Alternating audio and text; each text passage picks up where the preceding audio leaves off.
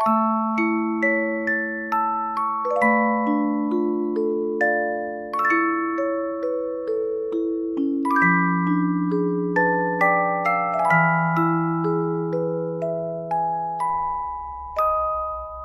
彩讲故事，儿童双语故事第十四期。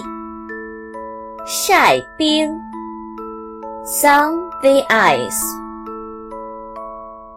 Once a simpleton's wife told him to buy some ice.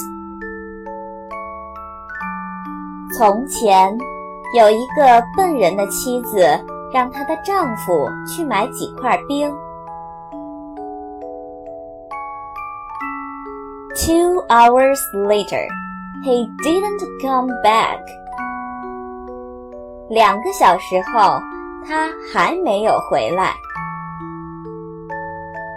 She wanted to know why he didn't come back and went out to have a look. She saw he was standing in the sun at the gate and watching the ice melting.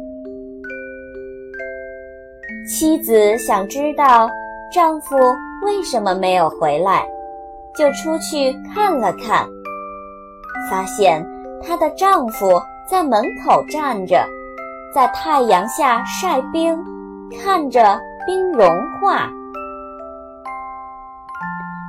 What's the matter? She asked him. Why don't you bring it in? 妻子问丈夫：“这是怎么了？